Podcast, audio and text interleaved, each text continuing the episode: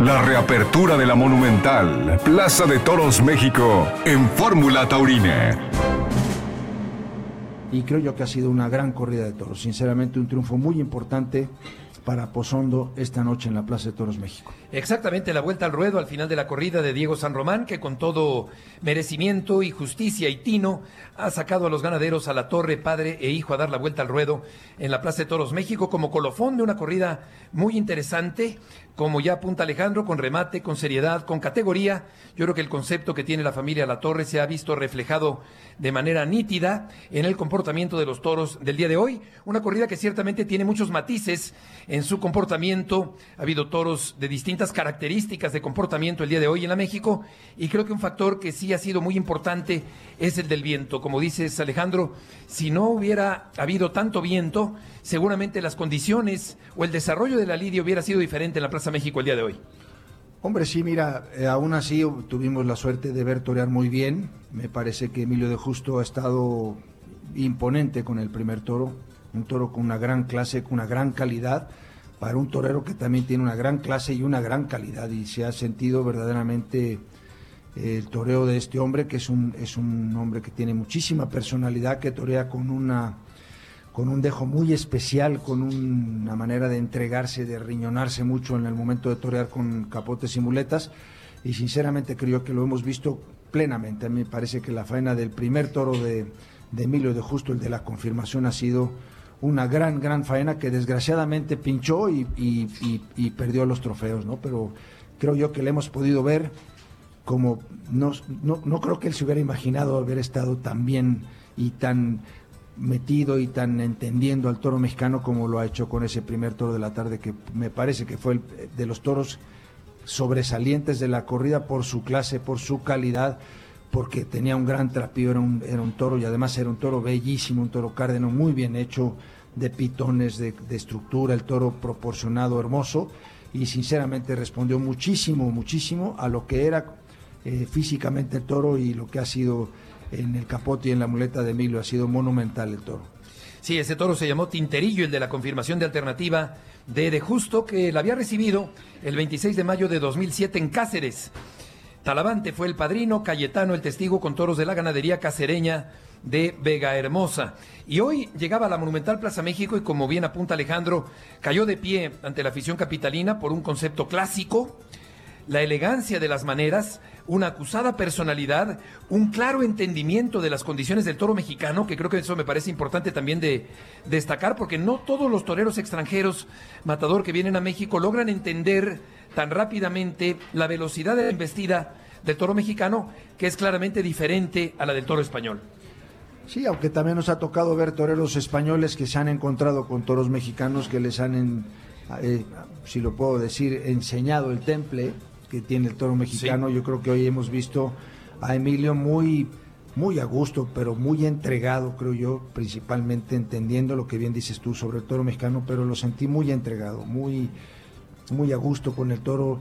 Eh, se relajó, le pegó muletazos con un gran sentimiento y sinceramente ha sido una faena para mí hermosísima. A veces en el primer toro no se aprecian tanto, pero bueno, tuvimos la oportunidad luego de verlo con el Toro 51 en su, en su segunda actuación, que también ha estado muy valiente con un toro con otras condiciones y en donde vimos al Emilio de Justo de oficio y que fue además una parte donde yo creo que el viento molestó más de toda la tarde y no se le pudo completar. Me hubiera encantado verlo sin el viento con ese toro a Emilio, sí. pero creo yo que ha sido una actuación muy bonita, muy redonda y, y, sinceramente una lástima que pinchara el primer toro, porque si no hubiera sido de oreja también.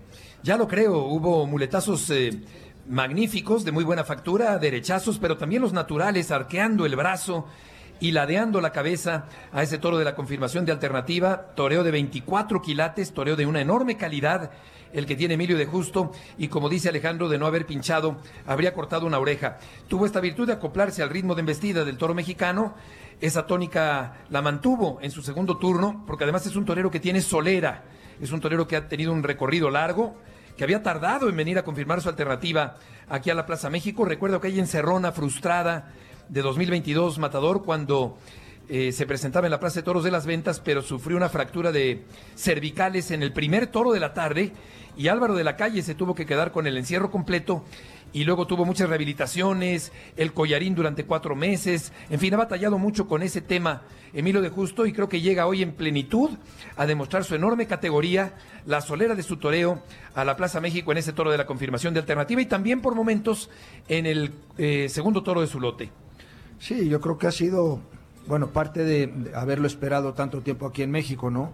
Eh, lo habíamos visto en Guadalajara cuando le dio la alternativa a Héctor Gutiérrez con una Corea Villa Carmel hace tiempo y, dejó de venir precisamente por ese accidente que tuvo tremendo en la Plaza de Toros de las Ventas y que increíblemente no ha quedado parapléjico después de, cómo fue esa lesión.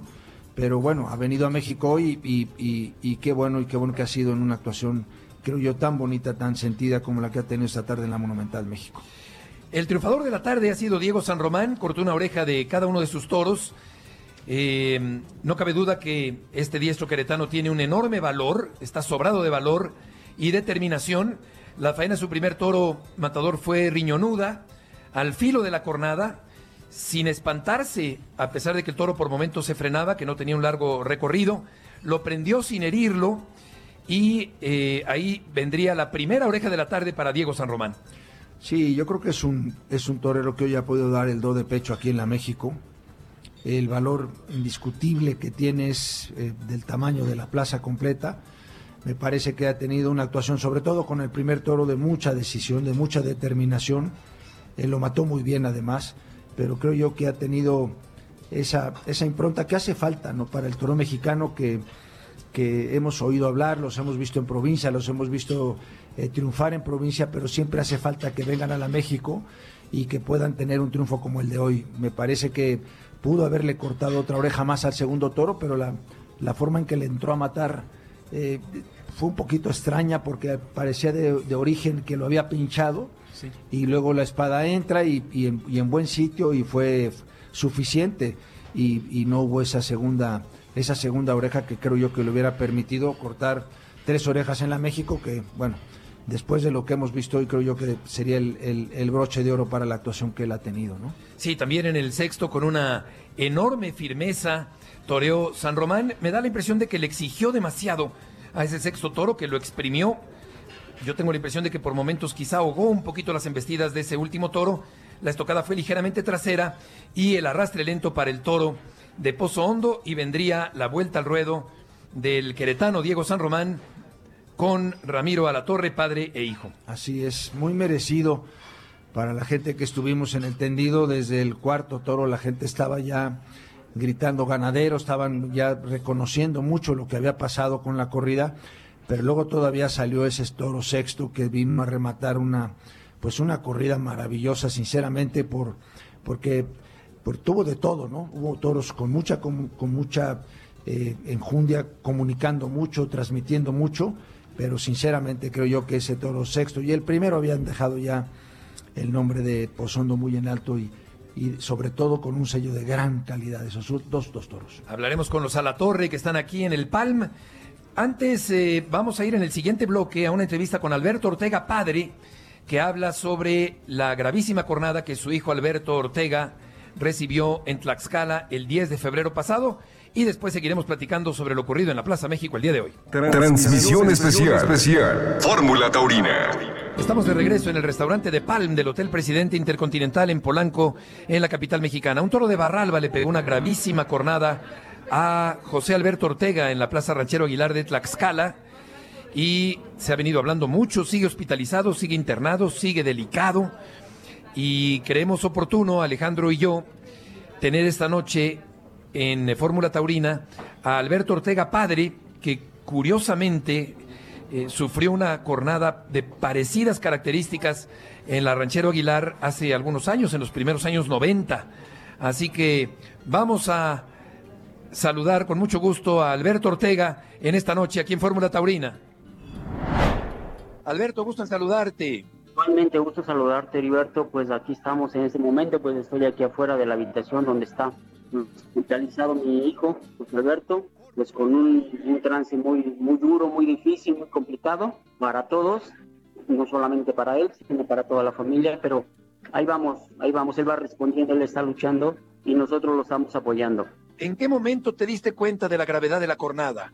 Realmente desde que el toro lo, lo, lo prendió, pero este no estaba seguro hasta el momento en que lo, lo tomamos ahí en el callejón. Él mismo se levantó del piso y corrió hacia el burladero y cuando llegó ya se veía la cantidad de, sangre que estaba saliendo de un orificio que tenía a la altura del cuello y bueno, la situación era un poquito complicada porque luego, luego, en el trayecto del, del callejón hacia la ambulancia, su rostro estaba, estaba cambiando, ¿no? Fueron momentos muy complicados, muy críticos, de mucha angustia. Bueno, ahorita este momento pues está bien, eh, vemos que las cosas van, van mejorando dentro de la gravedad, pero nos da esperanza. La, la cirugía que le practicaron ayer también fue bastante importante porque se corrigió este, muchos daños que tenía en la región del, del oído. El otorrino hizo un gran trabajo y bueno, pues tenemos mucha esperanza de que las cosas vayan mejorando día a día. Matador, él te comentó antes de que saliera el toro que se iba a ir a recibirlo a Porta Gallola? No, en ningún momento, ¿eh? Él lo único que me decía, papá, yo este, me voy a dar un arrimón. Y en ningún momento ni yo le sugerí, ni le pedí, ni le exigí. Él sabía lo que tenía que hacer porque él es un muchacho que, que vive con, con gran pasión y con gran ánimo y se esfuerza día a día por mejorar. Beto, ¿sientes que quizás se puso demasiado cerca de la salida del toro? Fíjate que en la corrida pasada, eh, que fue en noviembre, en la feria, él a su primer toro lo fue a recibir exactamente a esa distancia, en ese terreno. Claro, cada plaza tiene eh, un ancho determinado o, o una medida determinada del, del, callejón. Yo pienso que también sí. tal vez puede ser que haya estado un poquito más cerca, tal vez las condiciones del, de la hora, del alumbrado, de, puede haber muchas cosas en que, en que cuestionar ese asunto, ¿no? Pues es una suerte que él la ha practicado muchas veces, incluso en la corrida pasada estuvo en esa zona, en este sitio. Las cuestiones, las circunstancias, la misma plaza, en que a mí también me, me ocasionaron una herida, una cornada grave también en el cuello. No sé si son coincidencias, si son cosas del destino. Me refiero a, que estaba latente, no sé si, si tenía que pasar por alguna razón, pero también estuvo en riesgo haber sufrido algún percance a la altura del cuello en la corrida pasada en esa misma plaza, este, hace dos meses, dos meses y medio por ahí. Son cosas que, que, que no, no alcanzo a digerir. ¿Qué tan parecida, Matador, es esta jornada con la que tú sufriste y que nos estás comentando hace muchos años ahí mismo, en la Plaza Ranchero Aguilar? Parecida a la zona, parecida a la zona del cuello, la mía de menos riesgo porque no hubo ninguna fractura, más que de la mandíbula. La mía entró este, en, en el cuello y salió por la cavidad bucal este pero definitivamente esta es de mucho más mucho más este grave. Por eso obviamente que llegó hasta el cerebro eh, aparentemente sin hacer daños significativos en su cerebro porque en la primera operación realizada aquí mismo en Puebla con el neurocirujano Fausto Álvarez ha habido una evolución muy buena afortunadamente. Nos da muy buenas expectativas. Pero vamos bien, vamos poco a poco, vamos paso a paso, yo tengo mucha confianza y mucha fe en Dios, sobre todo que lo está cuidando. Y es admirable escuchar la fe que tienes, Alberto, y deseamos de todo corazón que se recupere tu hijo. ¿Cuántas operaciones lleva en total y cuántas operaciones le faltan todavía? Bueno, mira, este, allá en Tlaxcala, en el hospital que fue atendido de emergencia y de urgencia, le practicaron algo que no sé si la podamos calificar de, de una operación, si consideramos esa como una operación, ya la, la, operación neurológica con el cirujano neurólogo sería la segunda, la del oído vendría siendo la tercera. No hay, no está considerada de momento aquí en Puebla con, con estos especialistas, ¿no? A menos que hubiera alguna eventualidad que nos pusiera un poquito alerta de, o de emergencia, pudiera ser, pero si no, este, esperemos la evolución. Y yo creo que vamos bien. Yo en, en, en apariencia, viéndolo, eh, sintiendo su, su, energía, su deseo por salir adelante, yo creo que vamos bien. José Alberto está consciente. Está saliendo de, de ese proceso de, de tantos de antibióticos, de, de, tanta sedación que ha tenido durante estos días, este, durante todo este proceso, y entre medicamentos este, son, que han sido fuertes, antibióticos son bastante fuertes, luego de repente le, le producen alguna reacción, este, algún vómito por lo fuerte que son los antibióticos, la verdad que él es, él es delgado, pero claro que ha perdido peso, ha perdido masa muscular, pues con media, media cabeza este, rapada, sin pelo. Este, pero está luchando, está luchando, ¿eh? ese es un guerrero, te digo, y este y yo le tengo un, un, gran amor por ser mi hijo, claro, obviamente, ¿no? Como todos los padres hacia sus hijos, pero también como tener un gran respeto y una gran admiración. Alberto, si se llegara a recuperar cabalmente tu hijo, ¿te gustaría que volviera a torear? Me gustaría apoyarlo en lo que él decida, de verdad. Si él me dice que, bueno, que va a buscar otro camino, lo apoyaría. Si él me dice que quiere volverlo a intentar, igual lo apoyaría. O sea, él también tiene su carrera, estudió mecatrónica, ingeniería en mecatrónica, pero te puedo comentar algo que, el doctor Zamora ya en Tlaxcala, antes de empezar su intubación, antes de entubarlo, que le comentó, él, él, me, él me mandó un mensaje el doctor Zamora y dice, doctor, ¿cuándo puedo volver a torear? Increíble. Pues Alberto, una pregunta sí. solamente pues él, el tiempo, las circunstancias, su deseo es ese de volver a ponerse adelante, calzarse el, traje de luces y, seguir intentándolo, ese es su deseo. Claro, pues eh, imagínate una confirmación de alternativa en la Plaza México, una reaparición en la Plaza México para confirmar su alternativa en el invierno. Bueno, se me ocurre pensar, pero claro que primero es lo primero.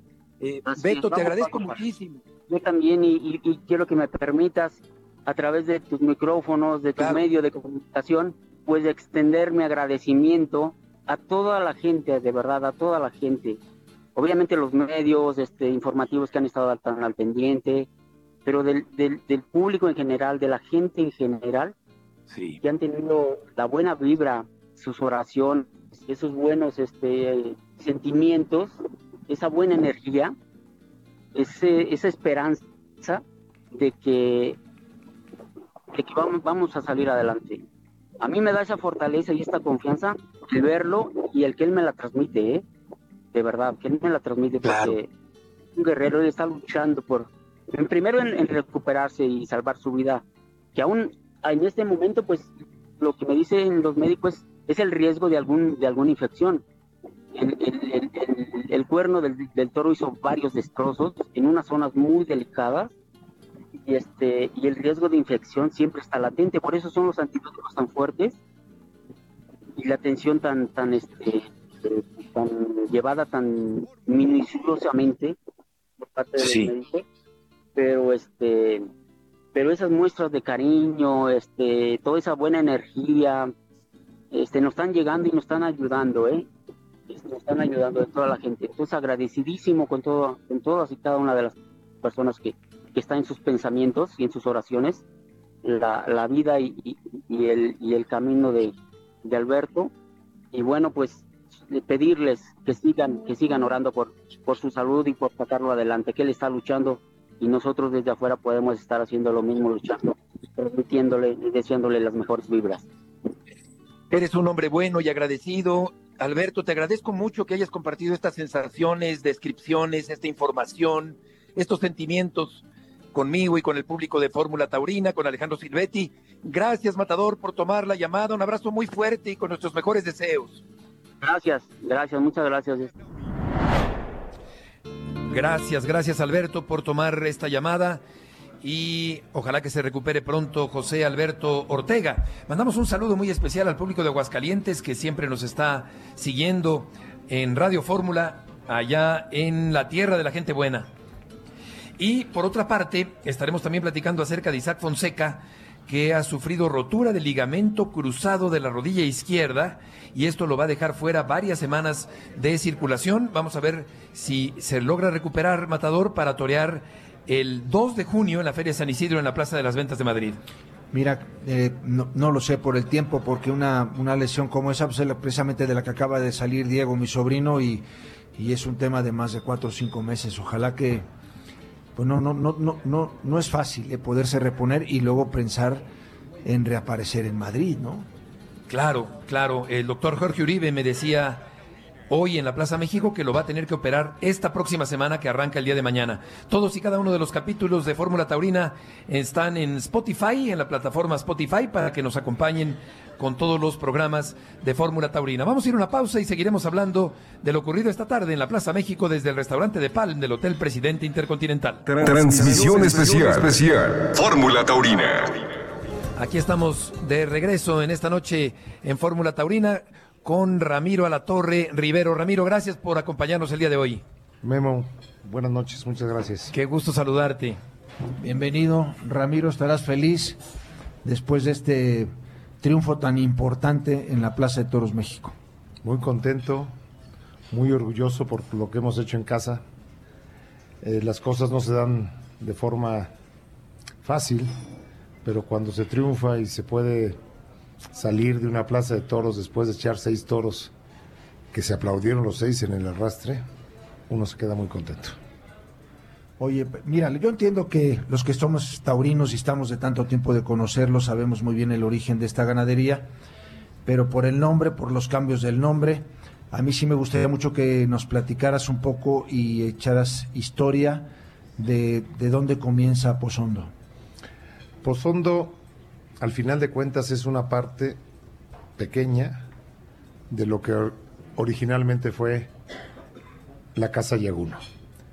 La Casa Yaguno empieza con San Mateo, don Antonio y don Julián, que traen las vacas de España, que eligen unas vacas aquí criollas y en base a la mezcla que hicieron, lograron su ganadería. Se divide en San Mateo Torresilla, Torresilla se la queda a don Julián. Don Julián, al morir, lo divide en tres partes, Torresilla, José Julián Yaguno y Valparaíso, y posteriormente Valparaíso se divide en dos partes, y una de esas partes es Pozondo el día. Sí, don Valentín Rivero, el que recordamos cariñosamente, don Valentín Rivero Azcárraga, con aquellos triunfos que no nos tocó ver, por lo menos a mí no, de Manuel Capetillo, con aquel toro tabachín de Valparaíso en los años eh, 60. Eh, ¿A qué edad te empezaste a interesar, Ramiro? Eh, desde luego tus padres son taurinos de toda la vida, pero tú a qué edad te empezaste a interesar ya en los libros, en los empadres, en el ganado bravo de, tu tierra, de, o de la tierra de tus padres y de la ganadería de Zacatecas? Creo que me interesé antes de tener memoria. o sea, de toda la vida. Siempre estuve muy arropado por mis padres, por mis abuelos, siempre muy cerca del rancho. Y este, y yo no me acuerdo un día de niño de no pensar en el toro, de no pensar en el rancho, de no tener ilusión de esto, de toda la vida. ¿Algún torero te llamaba la atención en particular cuando eras niño? Muchos, muchos. No quisiera decir nombres porque dejaré de decir otros, pero a mí me gusta el, el bien torear, me gustan los toros bravos y, y, y disfruto mucho en una plaza de toros, porque al final de cuentas, además de ser ganadero, hay que ser buen aficionado.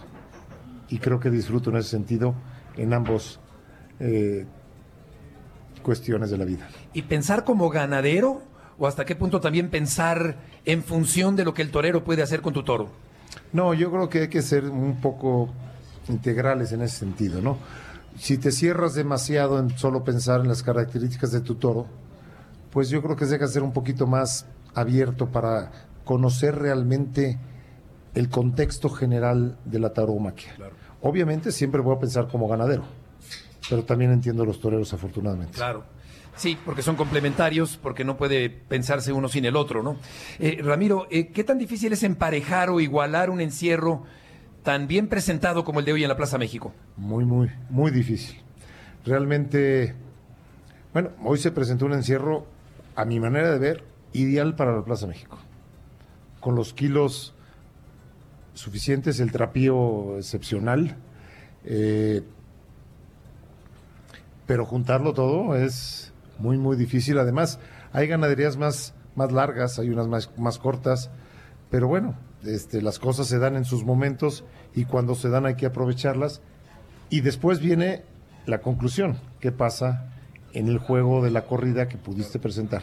Hoy en día yo creo que presentamos una corrida, a manera de ver, muy, muy bien presentada, donde hubo muchos matices de toros diferentes, donde la afición pudo sentir, vivir diferentes características de, de, de, los toros, y ahorita hablamos de los toreros, sin, sin quitarles mérito, pero algo que me impresionó y muy, muy particularmente fueron los silencios de la Plaza México. No sé si los, se dieron cuenta, pero la gente estaba prestando atención. La gente estaba interesada. Había un toro en el ruedo. había respeto, había interés. Y yo creo que eso fue muy importante como aficionado, porque también, independientemente que traigo mi libreta y analicé los toros con sus notas y ya revisaré con las madres y los padres qué se puede mejorar, porque todo siempre se puede mejorar, también qué repercusión tuvo en el sentido y qué en el tendido y qué te lleva esto para seguir adelante. Claro, porque el toro, eh, cuando sale al ruedo, eh, cuando hay un toro de verdad, un toro auténtico como el del día de hoy, Matador, pues lo, lo, percibe inmediatamente la gente en la plaza y se comporta en consecuencia con la presencia del toro en el ruedo. Hombre, claro, hubo toros. El día de hoy creo que el cuarto de la tarde, desde que la gente lo vio salir, se impresionó por el trapío del toro. El primero era por su belleza. Eh, no hace falta ponerle más a un toro tan bonito, ¿no? Pero te quería yo preguntar, Ramiro, entendiendo que esta es una procedencia totalmente valparaíso mexicana, eh, eh, vimos, sin embargo, toros que tuvieron comportamiento distinto, ¿no? Por ejemplo, el primero y el sexto, más en el aire de la calidad del toro mexicano, aquel de, muchos muletazos, de, humillar mucho, ¿no? Pero luego te fuiste a toros, por ejemplo, como el 51, el segundo de, Emilio de Justo, que, o el primero de San Román, que fueron toros que, que que yo creo que tenían muy buena transmisión, que, que no es ese toro fácil mexicano que todo que todo mundo a veces piensa que es el que hay que buscar, sino que es ese toro que, que, le puede costar un poco más de trabajo, que inclusive le cuesta más trabajo a los toreros, pero creo yo que, hoy se ha demostrado, y me hubiera gustado verlos sin aire, porque creo yo que los hubieran toreado mejor, pero son dos toros distintos. ¿Por cuál de los dos o, o qué es lo que está buscando Pozondo? Bueno, primero lo que dijiste del aire es muy cierto. Este, esta tarde de hoy, con un poco, bueno, sin aire, donde los toreros hubieran podido mejor enganchar los toros eh, y el toro, en el momento que lo torea sin aire y rompe un poco hacia adelante, el toro empieza a desahogarse y empieza a, entregarse. Cuando empieza a tocar la muleta tantas veces, no por culpa del matador, sino por culpa por el aire, porque es imposible eh, eh, templarlos con los vendavales que hubo el día de hoy, el toro empieza a defenderse, a buscar, volver a, buscar la muleta en ese sentido, ¿no? Pero bueno, ¿qué buscamos? Pues buscamos la combinación de eso, que es el toro ideal. La nobleza con la bravura, con la transmisión, lo cual es casi imposible. Pues lo seguimos, lo seguimos buscando, porque no puedes tener toda la bondad del primer toro y toda la nobleza del primer toro, ni toda la transmisión del cuarto toro, del quinto toro, porque tienes que al final de cuentas que hacer tus empadres, hacer tus combinaciones, ver cómo buscas esa transmisión, pero junto a esa nobleza que debe tener el toro. Yo creo que el toro ideal hoy no salió. Fue una corrida muy buena, pero el toro ideal es el que transmite con la nobleza y la toreabilidad que deben tener un toro bravo que siempre se entrega la muleta. ¿Cuál fue el toro más completo de la tarde?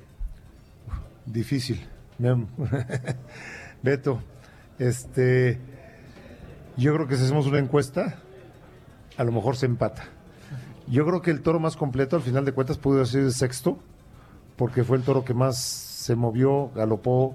El toro tuvo muchas cualidades pero seguramente para muchos, hoy hubo toros que llenaron el ojo de muchos aficionados con diferentes gustos. Hubo toros con mucha clase, hubo toros con mucha transmisión, hubo toros muy nobles. Entonces, este, al final de cuentas, y voy a hacer un comentario a lo mejor complicado, pero yo me acuerdo de niño que se hablaba de corridas buenas. Y llevo muchos años viendo toros buenos. Hoy fue una corrida buena. Seis toros. Seis toros que se aplaudieron en el arrastre. Yo hace mucho, hace muchos años, no lo vi en la Plaza México y voy a casi todas las corridas. Qué gran, qué gran satisfacción. Eh, ¿Qué tan exigido fue el sexto toro en la muleta de San Román? Bueno, este, yo, yo me fijo más en el toro que lo, como lo, como lo torea el torero. Yo creo que lo importante es que los toreros triunfen, a lo mejor, como tú lo comentaste hace un momento, que si lo exigió mucho o lo que fuera, Este, eso es otra, yo no me voy a meter ese detalle, pero a mí me voy con la satisfacción del toro, con el galope que tenía, con lo largo que embestía, con lo, con la alegría que buscaba la muleta, el capote desde el quite que le hizo, cómo galopó. Sí. El toro nunca regateó una embestida y nunca, algo que me voy muy contento de toda la corrida, es que siempre repitió. Con su matiz cada toro en la embestida, pero ninguno regateó una embestida y todos los toros acabaron, hicieron sus faenas en el centro del ruedo. Que eso es signo de bravura. Cierto. Vamos al comentauro de Álvaro Sánchez y seguimos platicando con Ramiro Alatorre. Comentauro por Álvaro Sánchez. Plaza México, temporada de reapertura, domingo 25 de febrero del 2024. Sexta corrida, toros de Pozo Hondo para José Mauricio, Emilio de Justo que confirmó la alternativa y Diego San Román. Bajó la entrada a mi juicio, variado lo de Pozo Hondo, sin resultado redondo, premiado José Mauricio por temple, aguante y oficio. Al confirmarse de justo, se vio entre fino y adusto. Por su parte, San Román, con gran firmeza y afán, se fue a hombros muy a gusto. Transmisión especial. especial. Fórmula Taurina. Aquí estamos de regreso con Ramiro Alatorre, el ganadero de Pozo Hondo. Eh, también sus papás están aquí felices de la vida por el eh, comportamiento de los toros, la presencia de los toros el día de hoy. Te preguntaría, Ramiro, por eh, los, los picadores el día de hoy, los puyazos que tomaron los toros de Pozondo. Mira, este, algo importante que se ve poco en una plaza de toros es cuando aplauden tanto a los picadores. Y que tienen un. Los picadores en México son muy buenos, hacen muy bien su labor, pero es muy importante que se les reconozca. ¿Y cuándo se les reconoce? Cuando el toro arranca bien, va bien y hacen bien la suerte los picadores. Yo no recuerdo una corrida en México donde a cuatro, tres o cuatro, me parece que fueron cuatro, tercios de varas, piden al picador que se descubra por haber hecho bien su labor de picar bien un toro. Sí, ya lo creo, ese es un factor también matador muy importante de la, de la corrida el día de hoy y el comportamiento de, de bravura también de los toros ahí en el tercio de varas. Sí, yo es otra de las cosas que quería preguntarle a Ramiro, ¿no? Porque hoy la corrida de Pozondo no ha sido esa corrida mexicana fácil eh, eh, que ha tendido más a ser eh, sin, sin, esa, sin esa emoción, sin esa bravura. Y siento yo que a veces para las ganaderías es un compromiso muy grande el que te salgas un poco de lo que las figuras quieren, ¿no? De lo que es son esas corridas que son más más dulces, más sencillas. Yo creo que hoy hubo toros que podían haber comprometido a los toreros y que pueden comprometer a las grandes figuras.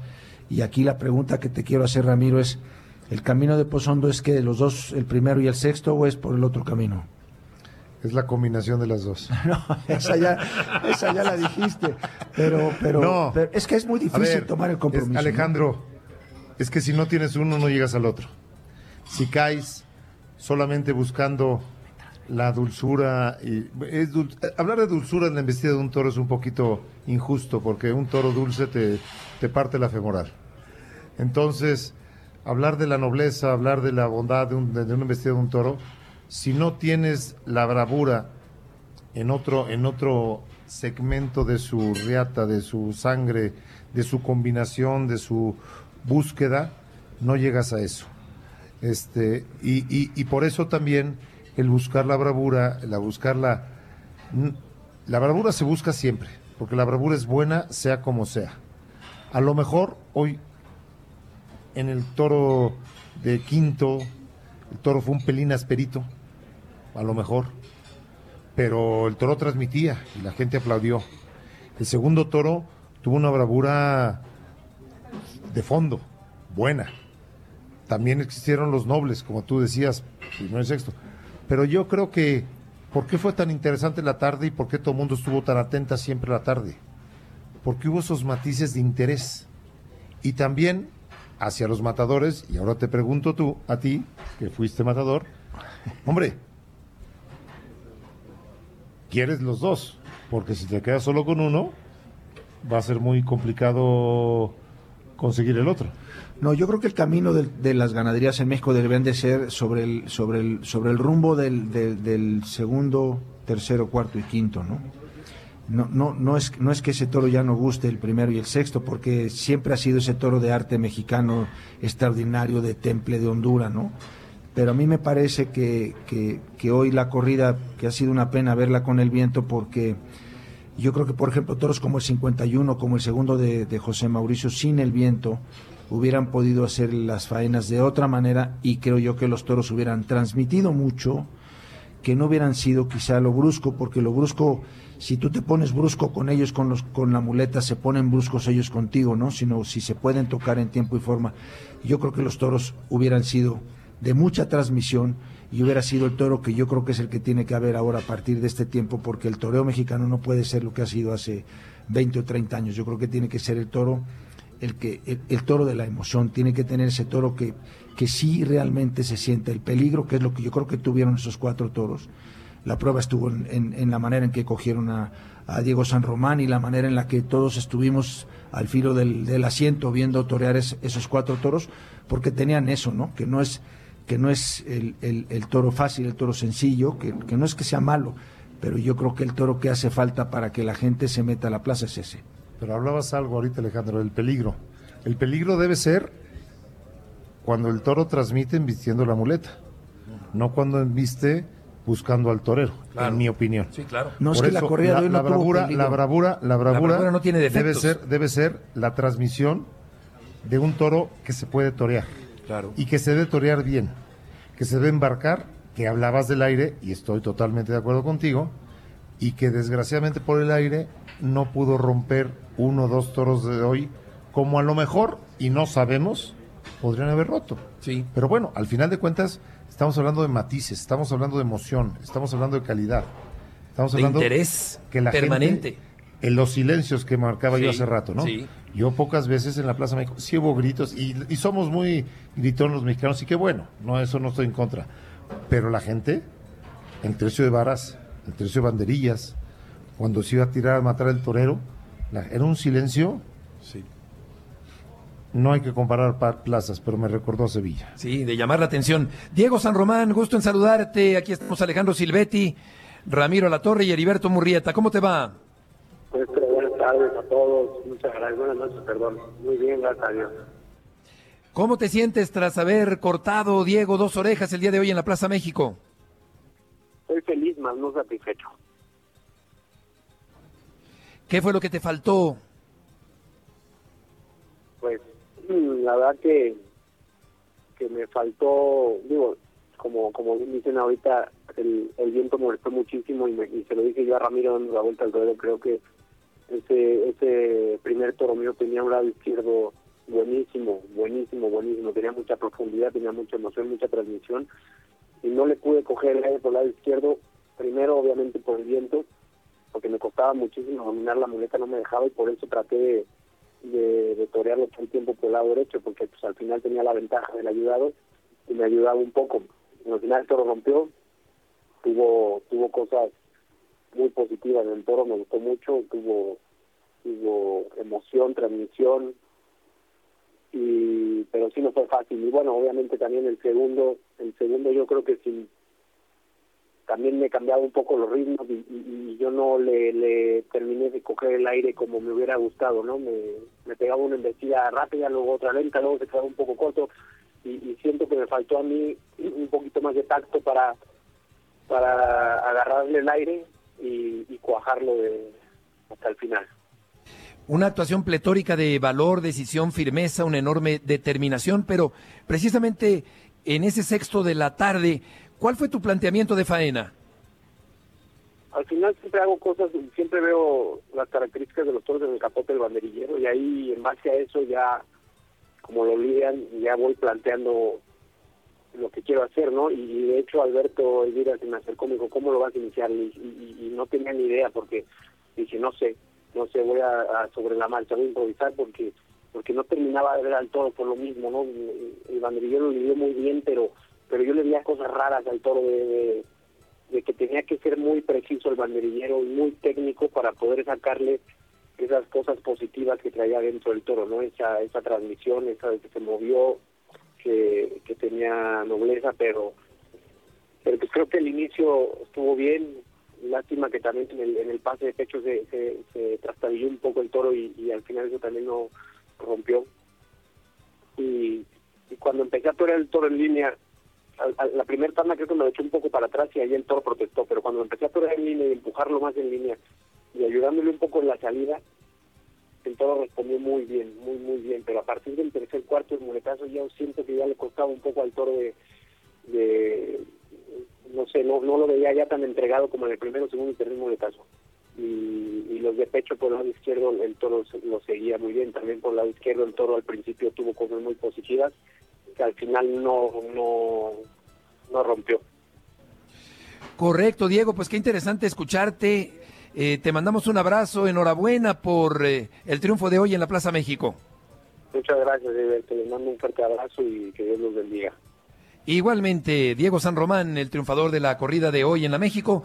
Axel López cortó una oreja en Aguascalientes y Palmas en su segundo. Los novillos fueron de Guadiana, eh, bien presentados, eh, buenos en términos generales. El tercero mereció el arrastre lento. Carlos Luébano, ovación y silencio tras aviso.